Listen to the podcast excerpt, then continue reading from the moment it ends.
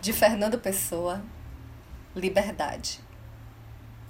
Ai, que prazer não cumprir um dever. Ter um livro para ler e não fazer. Ler é maçada. Estudar é nada. O sol doira sem literatura.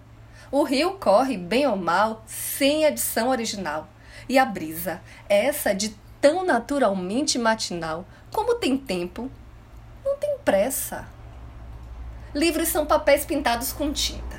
Estudar é uma coisa em que está indistinta a distinção entre nada e coisa nenhuma.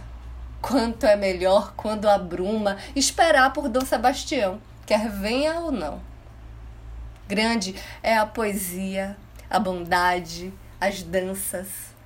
Mas o melhor do mundo são as crianças, flores, música, o luar e o sol, que peca só quando, em vez de criar, seca.